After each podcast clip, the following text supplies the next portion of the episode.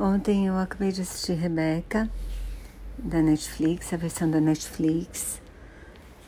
É, Rebeca, a história é a história de uma moça bem jovem que é acompanhante de uma mulher riquíssima que conhece no hotel um viúvo muito rico que tinha uma casa um nobre inglês que tinha uma casa uma casa de uma casa grande da família que chamava Manderley.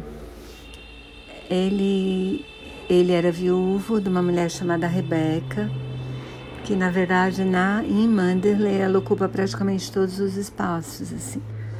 Porque ela era chique, porque ela era linda, porque ela cuidava da casa muito bem, porque a governanta era encantada com ela.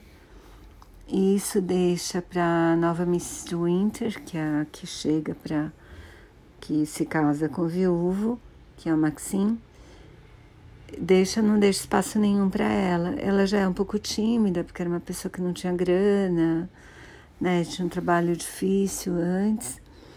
Então ela tem muita dificuldade de criar um espaço para ela na casa e na vida do na vida da casa mesmo, né? E a morte da Rebeca é meio misteriosa. O, as paisagens são lindas, o Maxim é lindo de morrer, assim, um cara que já tinha feito alguns filmes e tá muito bem no papel. Ela também é ótima.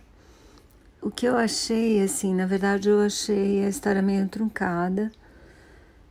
O filme teve uma versão mais bem antiga, que é do Hitchcock que eu me lembro que eu amei. Faz muito tempo que eu não assisto de novo, mas eu acho que dá de 10 a 0 nessa. De qualquer maneira, a história é contada e acho que vale pelos atores e pela e pela pelo cenário assim que é super lindo. E é uma história interessante.